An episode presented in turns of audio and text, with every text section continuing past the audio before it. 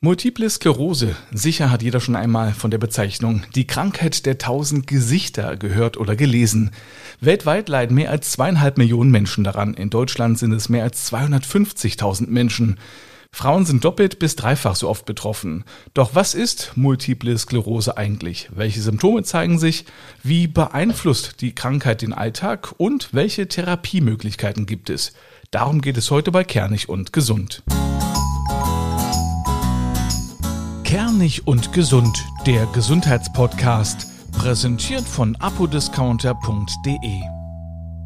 Einen schönen guten Tag zum Gesundheitspodcast Kernig und Gesund. Ich bin Mario D. Richard und in jeder Folge geht es um ein Gesundheitsthema. Und heute ist es die Multiple Sklerose. Den Namen dieser Krankheit kennen viele, doch was wirklich dahinter steckt, ist den wenigsten bekannt. Deshalb wollen wir heute darüber aufklären und das mache ich mit Dr. Petra Kaliszewski. Sie ist heute mein Gast. Sie ist Fachärztin für Neurologie. Schönen guten Tag. Guten Tag. Schön, dass Sie heute mit dabei sind. Multiple Sklerose, was für eine Erkrankung ist denn das eigentlich, wenn man das kurz mal zusammenfassen kann? Also die Multiple Sklerose ist eine Autoimmunerkrankung, eine Erkrankung, wo das Immunsystem die Unterscheidung zwischen körpereigen und körperfremd nicht mehr ganz korrekt hinbekommt und damit gegen körpereigene Strukturen, in dem Fall im Gehirn, immunologische Reaktionen entwickelt. Die äußern sich in Form von verschiedenen neurologischen Symptomen wie Sehstörungen, Sensibilitätsstörungen, Lähmungen und äh, Koordinationsstörungen. Also man kann das im Prinzip gar nicht über einen Kamm scheren. Ne? Deswegen ist es die Krankheit der tausend Gesichter. Ja, das kommt immer darauf an, wo eben diese Autoimmunreaktion abgeht, ne? wo die eher so verläuft. Wenn das eben eher in einem Region ist äh, wie im Hirnstamm, dann hat man eben Doppelbilder oder Koordinationsstörungen oder es ist eben im Rahmen der motorischen Bahn, da hat man dann eher eine Lähmung. Oder es ist eben im Rückenmark, da gibt es dann querschnittsähnliche Symptome, so wie man das eben auch äh, nach Verkehrsunfällen kennt. Kann das überall im Körper passieren? Na, überall, wo das zentrale Nervensystem halt ist, ne, im Kopf und also mhm. im Gehirn und im Rückenmark. Es ist die Erkrankung des zentralen Nervensystems. Aber kann das auch wandern? Also wie, wie muss man sich das vorstellen, wenn es dann sozusagen, nehmen wir mal an, es ist wirklich dann im Kopf, kann es dann noch äh, in tiefere Gelenke, in die Nervensysteme wandern? Es bleibt von der Entzündung her im Kopf und im, im, im Rückenmark, also im Gehirn und im Rückenmark. Mhm. Aber die Symptome werden natürlich dort verschlüsselt. Das ist quasi unser Computer und unser Hauptstrang der Leitung. Und äh, wenn da eben Informationsblockaden entstehen durch diese autoimmune Reaktion, durch die Herde, wie wir die da nennen, dann kommt es quasi zu einem Informationsblock und damit zu einer Lähmung oder eben zu einer Sensibilitätsstörung oder auch zum See, zu einer Sehstörung. Ich habe gelesen, dass es einen Zusammenhang geben könnte zwischen multipler Sklerose und dem Epstein-Barr-Virus. Das ist unter anderem der Auslöser für das pfeifische Drüsenfieber. Gibt es da neue Erkenntnisse? Also das ist von der Sache her nicht so ganz so neu. Also Epstein-Barr-Virus äh, steht schon immer mal in der Diskussion äh, in der Entstehung der multiplen Sklerose. Das war schon mehrfach in Diskussion. Nur warum das jetzt gerade wieder diskutiert wird, ist eine, eine aktuelle Untersuchung, die man äh, in USA gemacht hat, wo man Blutproben von Armisten äh, untersucht hat und äh, die auch im Querschnitt, also im Verlauf von mehreren Jahren beobachtet hat und geguckt hat, ähm, was, wer hat davon eine MS gekriegt und was war da besonders auffällig. Und da hat man eben zu einem hohen Prozentteil gesehen, dass die an Epstein-Barr infiziert waren in einem zeitlichen Abstand kurz davor. Also könnte das durchaus sein, wenn man früher mal pfeifisches Drüsenfieber, also Mononukleose hatte, dass man dann später an eine Multiple Sklerose erkrankt? Ja und nein. Also letztendlich ist die Durchseuchung an EBV irgendwann mal sicher so bei 80 oder noch mehr Prozent, sodass nicht 80 Prozent der Bevölkerung eine Autoimmunerkrankung entwickeln. Klar. Mhm. Aber es ist ein, eines dieser Bausteine, die eben dazu führen, eine Fehlerkennung im Immunsystem zu induzieren es werden auch Masernviren, Zosterviren und andere Viren immer mal diskutiert, die eben quasi zu einer äh, Fehlerkennung führen können. Das ist sicherlich, ist es ein kompaktes Geschehen, was wir im Detail noch nicht verstanden haben. Also irgendwie ist wahrscheinlich dann immer ein Virus dran schuld an dieser Erkrankung. Äh, würde ich jetzt nicht behaupten wollen. Also das ist so, eine Struktur X nehmen wir auf. Ähm, es kommt über eine, eine Fehlerkennung zu einer Aktivierung im Immunsystem gegen diese Struktur X plus gegen die eigene Struktur. Man nennt das molekulares Mimikry. Und ähm, da gibt es noch ein paar andere Mechanismen, die dazu führen können. Dann gibt es halt eine Entzündung. Die Entzündung gegen die Struktur X, zum Beispiel gegen Epstein-Barr, zum Beispiel gegen das Coronavirus und zeitgleich eben, weil eben die Oberflächen sehr ähnlich sind zwischen der Struktur X und dem, der Gehirnstruktur, eben auch läuft diese Entzündung auch im Gehirn ab. Äh, und das wäre so die Vorstellung für Autoimmunität. Spielen sicherlich noch andere Funktionen eine Rolle. Sicherlich ist die Ernährung ein Thema, wo wir vielleicht auch nochmal drauf eingehen könnten. Äh, und eine genetische Prädisposition sollte man auch äh, mit berücksichtigen. Dann lassen Sie uns gleich sprechen über die Ernährung. Wir in der westlichen Welt wissen ja inzwischen, dass unsere allgemeine Ernährung nicht mehr ganz so optimal ist. Wir essen zu viele Transfette, wir essen viel zu viel Zucker, ähm, wir essen viel zu wenig Gemüse und, ähm, und beim Obst muss man gucken. Und wir essen nicht, nicht gut saisonal. Und äh, es gibt sicherlich auch verschiedene Richtlinien der Deutschen Gesellschaft der Ernährungsmedizin. Ich habe mich da ausführlich mit beschäftigt mit Ernährung und habe auch verschiedene Bücher gelesen und bin also dazu gekommen, dass man ein bisschen differenzierter sehen muss und auch für die, äh, für die Patienten jeder seinen eigenen Weg finden muss, was die Ernährung angeht. So, dass es wichtig ist, dass man sich erstmal mit sich selber und mit seinem Ernährungskomplex auseinandersetzt und dann erkennt, aha, ich esse viel zu viel Zucker, auch versteckte Zucker. Mein Kohlenhydratkonsum auch mit Nudeln und, äh, und ähnlichen äh, Pasta äh, ist, ist viel zu hoch und das Gemüse, naja, es gibt da verschiedene Bücher, die ich da auch empfehle, einfach nur als Anschub, sich damit auseinanderzusetzen.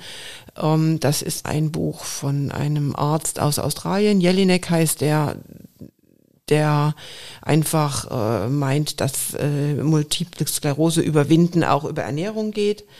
Das empfehle ich den Patienten, wenn, äh, wenn sie dann äh, fragen, was kann ich selber noch tun, nachdem wir das andere alles besprochen haben. Äh, das Zweite, was ich empfehle und was ich auch selber äh, gelesen habe, ist der Ernährungskompass von Baskast, der so einfach eine sehr, sehr gute, recherchierte Ernährungsempfehlung gibt fürs, mhm. fürs Leben. Und was äh, mir als erstes so über den Weg gelaufen ist, als ich mich begann mit Ernährung auseinanderzusetzen, war eine Ernährung aus dem Sport. Und das nennt sich Glykoplan. Das ist eine Ampel, wo man sagt, rot, gelb, grün. Was darf ich essen, ist grün. Was ist, hm, mhm. ist gelb. Und das Rote sollte man meiden. Und da, da hat man so ein bisschen einen Anhaltspunkt. Man soll natürlich auch genießen und man soll auch mal sein Steak essen. Aber es ist alles eine Frage des Maßes. Und das ist, glaube ich, ein wichtiger Aspekt, der überall im Leben eine Rolle spielt. Aber auch Stress kann ich mir vorstellen, dass es einen wichtigen Einfluss hat auf, die, auf den Verlauf tatsächlich ist Stress ist zwar heute verbunden immer mit Arbeit und mit Beleben, aber tatsächlich ist jegliche Form von Stress auf Arbeit in der Familie, in der Familiengeschichte ein, ein wichtiger Einfluss auf gesund oder ungesund. Das, das, man stresst sich mit dem schnellen Essen und mit dem falschen Essen, man stresst sich aber auch mit einem falschen oder überdimensionierten Umfeld und man stresst sich auch mit so viel Medien, mit so viel Handy, mit so viel äh, Fernsehen, mit so viel Informationen.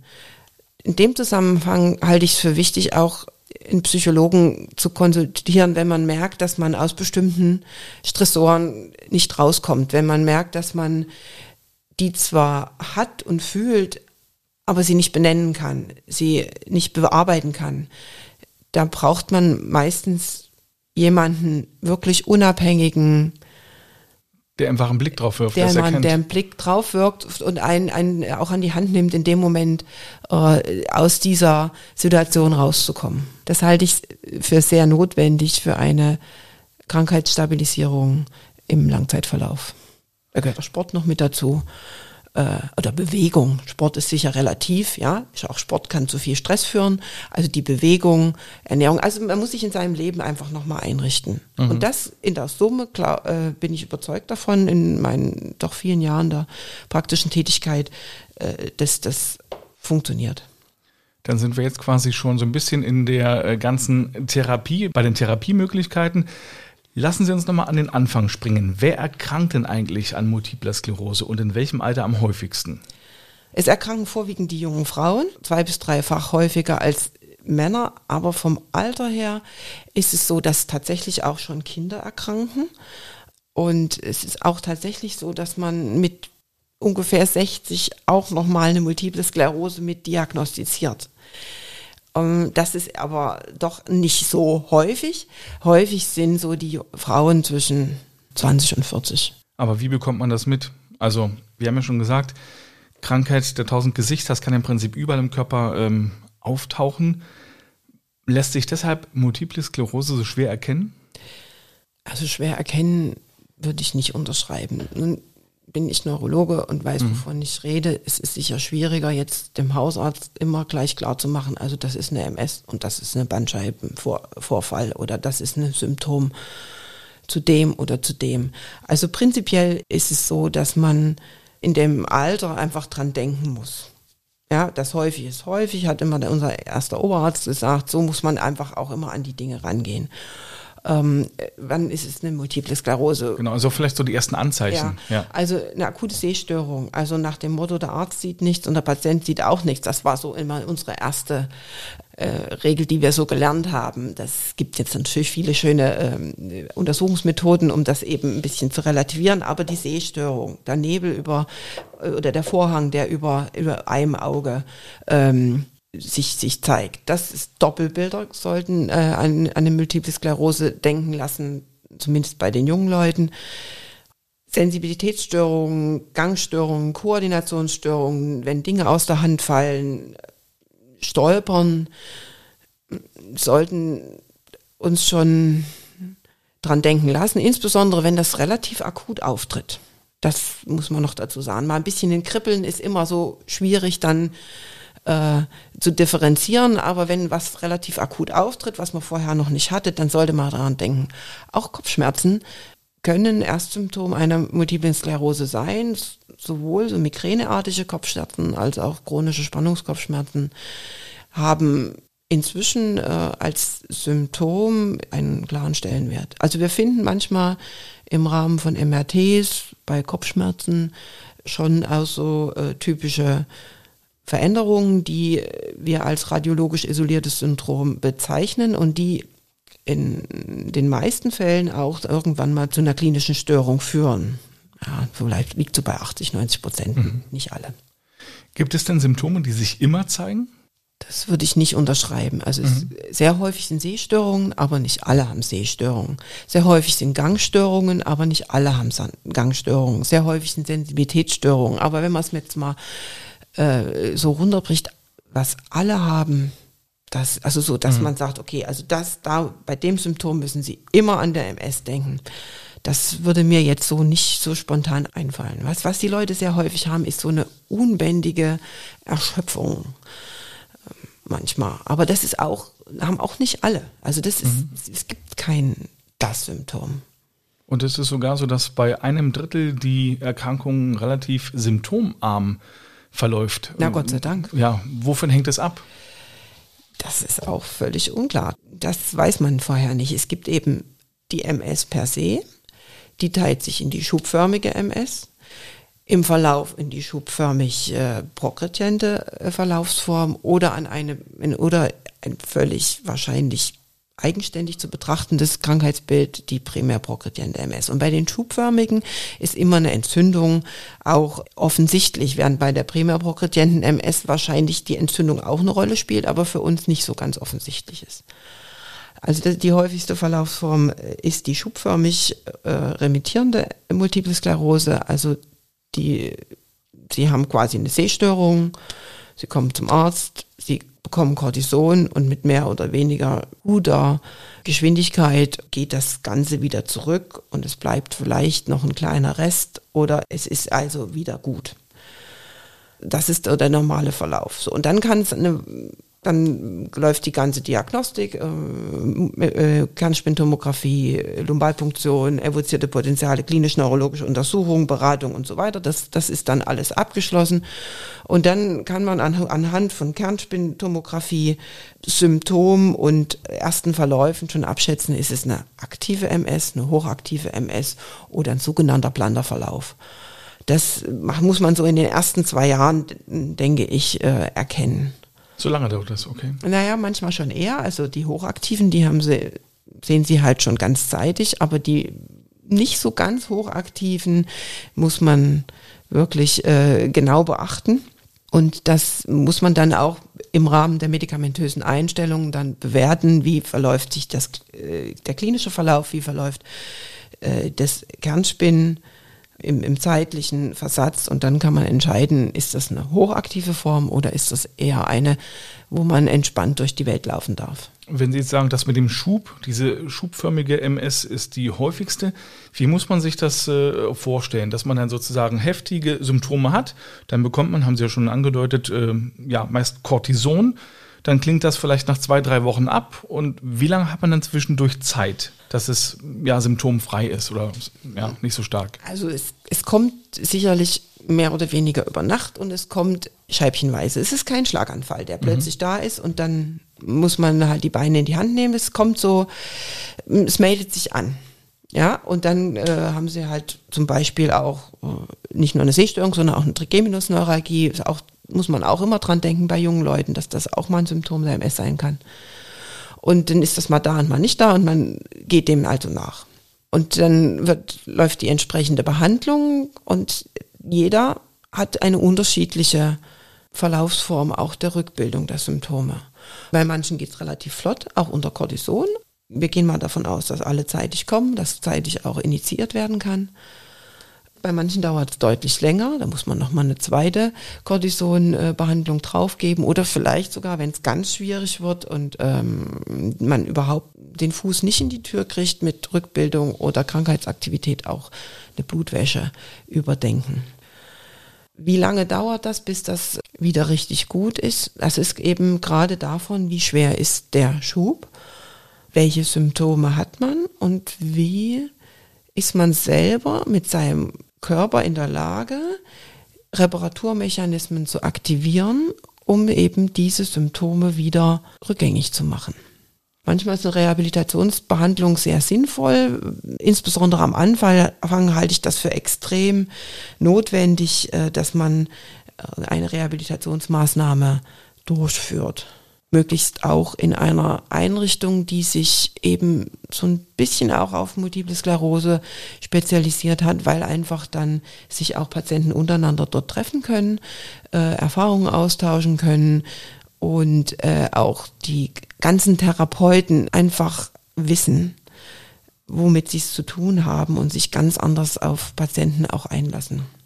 Aber bis zum Schub, bis zum nächsten Schub, äh, kann der Zeitraum auch sehr lang definiert sein? Also teilweise bis zu mehreren Monaten oder bis zu einem Jahr vielleicht? Also das erklärte Ziel ist, die Leute schubfrei zu kriegen. Ne? Und äh, das ist eben gerade der Unterschied zwischen einer sehr hochaktiven MS, die vielleicht alle Vierteljahre kommen äh, mit äh, Krankheitssymptomen, oder mit Patienten, die ähm, mit einer, sagen wir mal, gut verträglichen Medikation über Jahre ohne Therapien, äh, ohne, ohne Schübe äh, stabil laufen. Das ist ja durchaus positiv. Ja, das gibt es aber sehr häufig. Mhm. Aber wenn man jetzt eine Phase hat, in der der Schub gerade nicht aktiv ist, fühlt man sich da fast so ein bisschen wie vor der Diagnose? Ja, das ist auch, auch ganz wichtig, also dass man nicht ständig an diese Erkrankung erinnert wird. Also ähm, jetzt zitiere ich mal Patienten, die sich äh, mit einer Substanz aller Woche, aller 14 Tage eben spritzen, die sagen, und ansonsten denke ich nicht dran. Ich denke dran, wenn ich die Spritze habe und ansonsten lebe ich mein Leben. Das ist klug, wenn man einfach am Anfang mal darüber nachgedacht hat, dass man am Anfang mal reflektiert, was ist, wie ist mein Leben gerade aufgestellt und was kann ich für mich ändern. Wenn das irgendwann mal bearbeitet wird, auch im Rahmen der äh, einer Rehabilitationsmaßnahme oder vielleicht auch im Rahmen einer Psychotherapie, dann ist das sicher eine kluge Geschichte, dass man zwischendurch nicht an die MS denkt. Und an dieser Stelle machen wir ganz kurz eine Pause.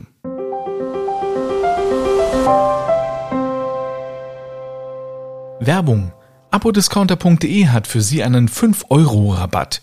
Günstiger in der Apotheke shoppen geht kaum, denn bei apodiscounter.de sparen Sie bis zu 60 Prozent bei vielen Angeboten. Stöbern Sie dazu auf der Seite von apodiscounter.de und packen Sie alles in den Warenkorb, was Sie benötigen. Das Angebot ist riesig, von Arzneimitteln über Kosmetikprodukte bis hin zu Schwangerschaftstests. An der Kasse geben Sie den Rabattcode Kernig5 ein und sparen ab einem Einkaufswert von 30 Euro 5 Euro. Am besten gleich mal reinklicken auf apodiscounter.de. Zurück zum Thema Multiple Sklerose. Kann man sich denn irgendwie vor der Erkrankung schützen? Gibt es irgendwelche präventiven Maßnahmen?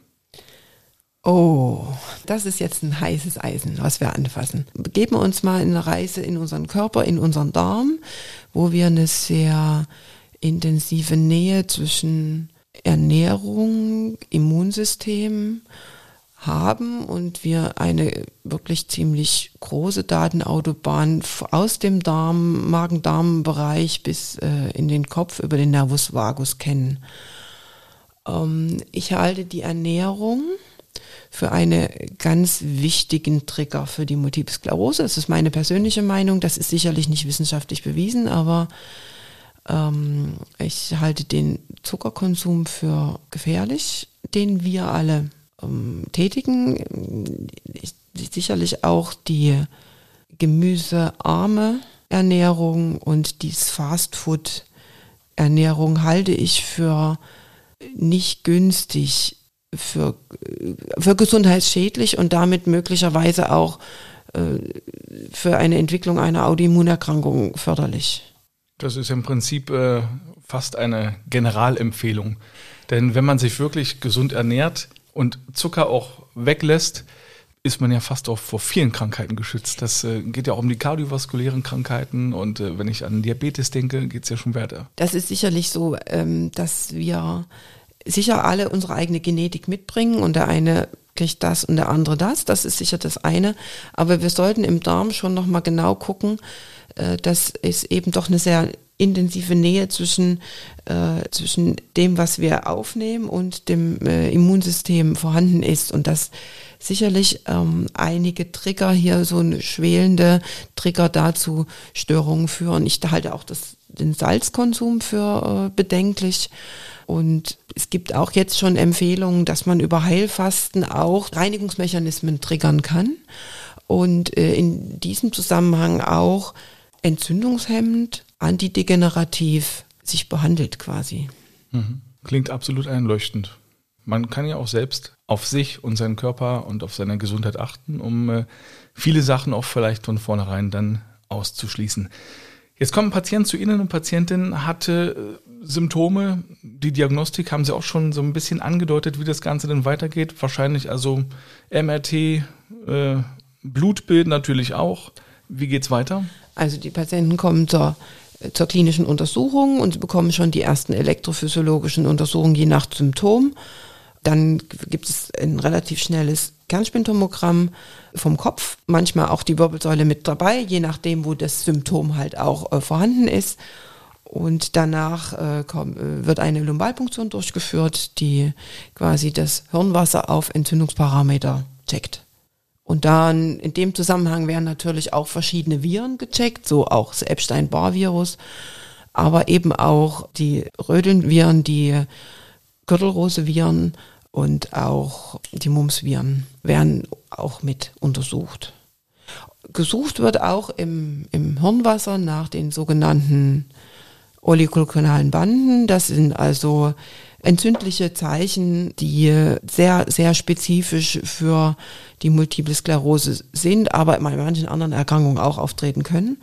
Und gesucht wird auch differentialdiagnostisch, wo beispielsweise eine Borreliose oder auch eine Rheumaerkrankung, die ins Gehirn gehen kann, differentialdiagnostisch abgeklärt werden muss. Deswegen bestimmt man ein sogenanntes Reiberschema, wo man Immunglobuline gegen das Blut aufrechnet und dann guckt, wo sind diese Veränderungen und wenn ja, worauf weisen die hin.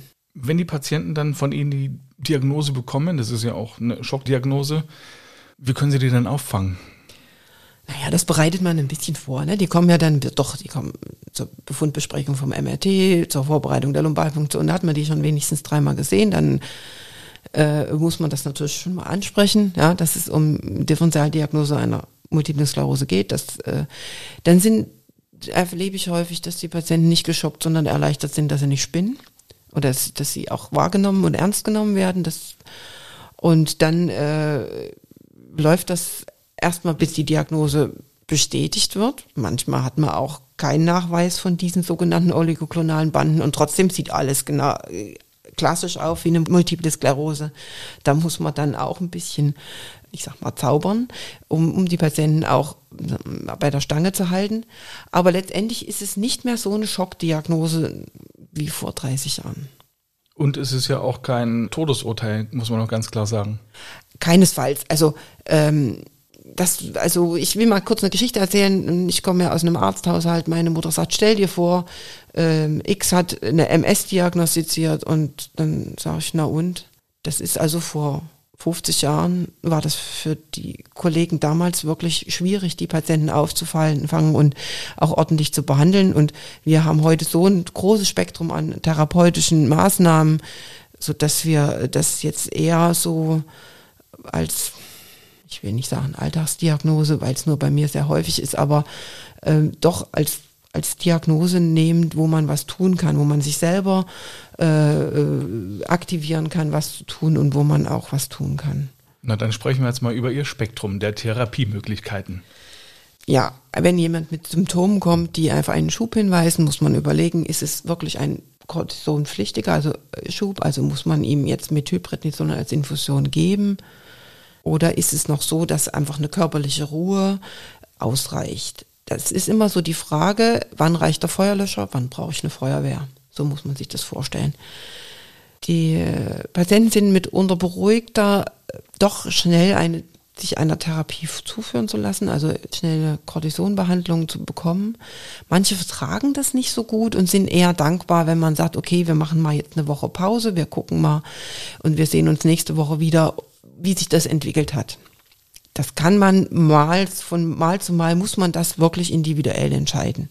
Als ich anfing zu arbeiten in den 90ern, wurden die Patienten prinzipiell alle äh, stationär aufgenommen für eine Schubbehandlung. Das würde ein Krankenhaus heutzutage gar nicht mehr schaffen. Sodass wir das als Infusionspraxis natürlich auch ambulant anbieten. Ich halte nichts davon, die Patienten weiter arbeiten zu lassen. Ich halte die, es für dringlich, während der Cortisontherapie mit hochdosierten Methylprednisolon die Patienten als arbeitsunfähig zu beurteilen, um sie auch aus dieser Struktur erstmal rauszunehmen, in der sie gerade wahrscheinlich auch den Schub sich selbst entwickelt haben, die Entzündung halt sie wieder getriggert haben.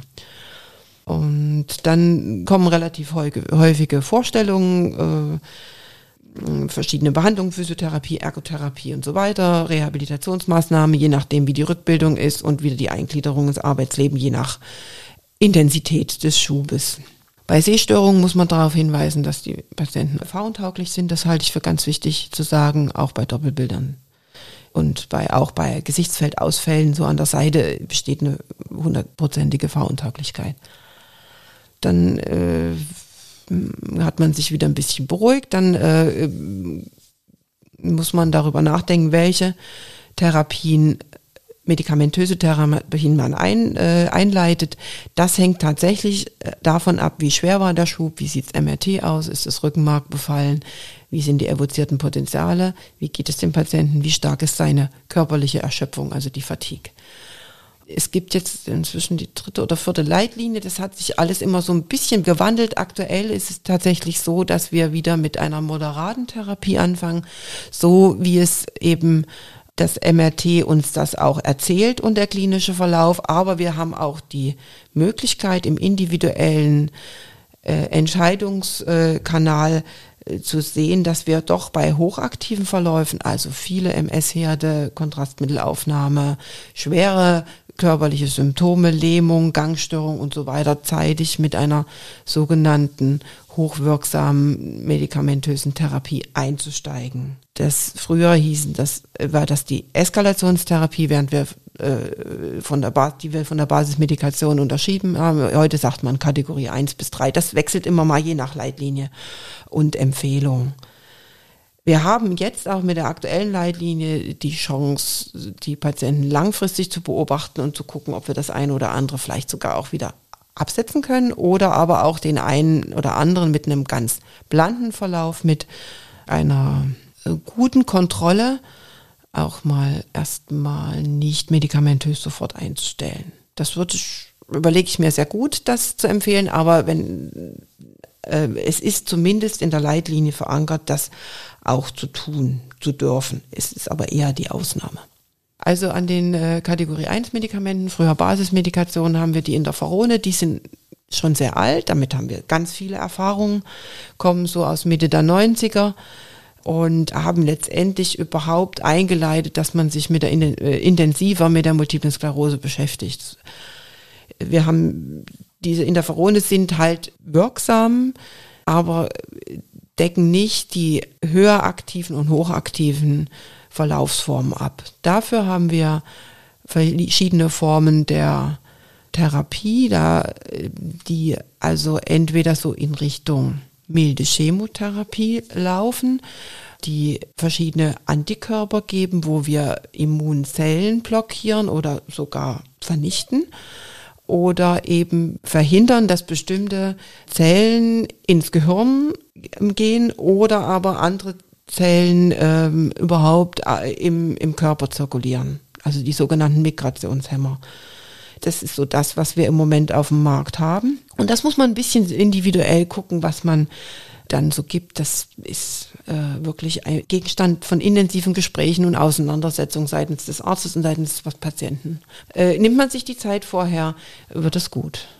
Die Medikamente sind das eine, aber dann gibt es natürlich auch, sage ich mal, ein richtiges Behandlungsteam wahrscheinlich, dann je nachdem, wo die Beschwerden am häufigsten sind.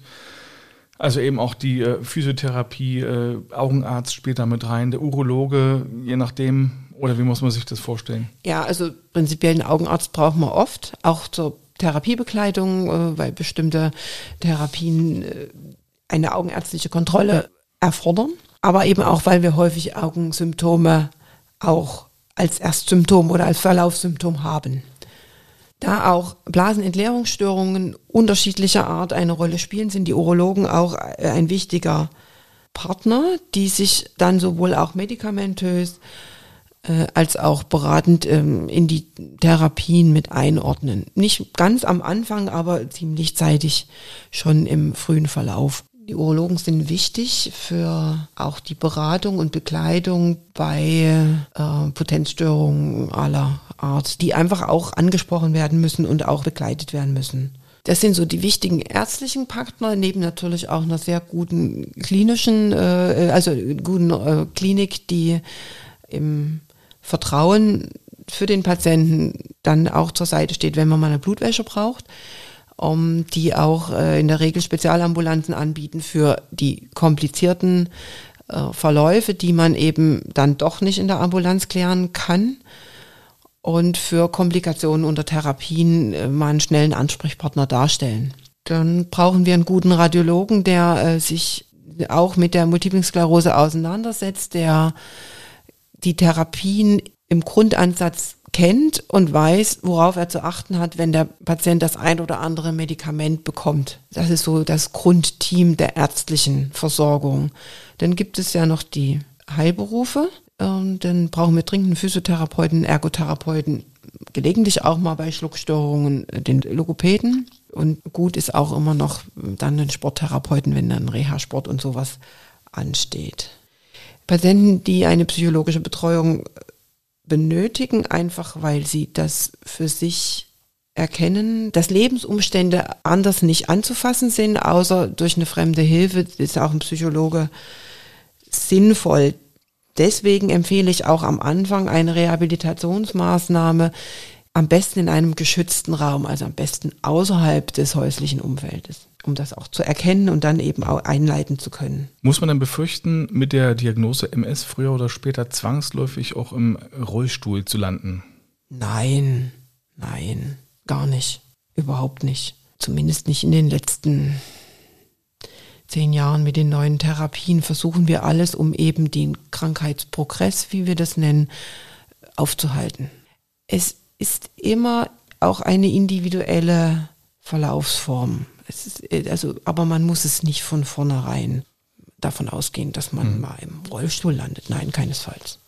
Wie sehr hat denn aber Multiple Sklerose heutzutage noch Einfluss auf die Lebenserwartung? Also vor, vor 15 Jahren hätte ich gesagt, schon ist das also auch viele, die eben in den Rollstuhl und dann in die Bettlägerigkeit äh, gerutscht sind, dann auch zeitiger gestorben sind. Im Moment würde ich meinen, dass mit den äh, Therapien, so wenn wir die wirklich korrekt anwenden, äh, Komplikationen zeitig äh, finden, diese auch effizient anfassen, dass die Lebenserwartung nicht wesentlich niedriger ist als zur normalen Bevölkerung oder fast gleichzusetzen ist. Das klingt gut. Und an dieser Stelle möchte ich noch auf ein sehr positives Beispiel eingehen und eine echte Mutmacherin äh, vorstellen. Es geht um eine junge Frau, die bereits vor Jahren erkrankt ist und äh, die mit der Krankheit äh, lebt und eine schwere oder schwere Phasen hatte. Multiple Sklerose hat quasi ihr Leben aus der Bahn geworfen. Sie saß dann auch im Rollstuhl, hat aber nicht aufgegeben und geht mittlerweile sogar wieder tanzen. Sie geht Skifahren, fährt mit ihrem Sohn in den Urlaub und hat neuen Lebensmut und viele Pläne geschmiedet. Und daran haben Sie übrigens auch, Frau Dr. Kaliszewski, auch einen ganz großen Anteil, denn es ist auch Ihre Patientin. Die Frau heißt Maren und äh, hätten Sie denn gedacht, dass das so eine gute Wendung bei Maren äh, nehmen könnte? Ehrlich gesagt, nein. Ehrliche Antwort. Aber sie hat es trotzdem geschafft und das ist das wirklich äh, Positive. Ja, aber der Kampf war hart und fest mhm. und entschlossen. Und wenn Sie Maren gern und ihre unglaubliche positive Geschichte kennenlernen möchten, können Sie das gern tun. Und zwar bei meiner Kollegin Anja Petzold und ihrem Podcast Bunt wie das Leben. Dort ist Maren zu Gast und erzählt ausführlich über ihr Leben mit multipler Sklerose. Die Folge ist ab heute online. Den Link dazu finden Sie auch nochmal in den Shownotes. Dann danke ich Ihnen, Frau Dr. Kaliszewski. Ich danke auch. Vielen Dank.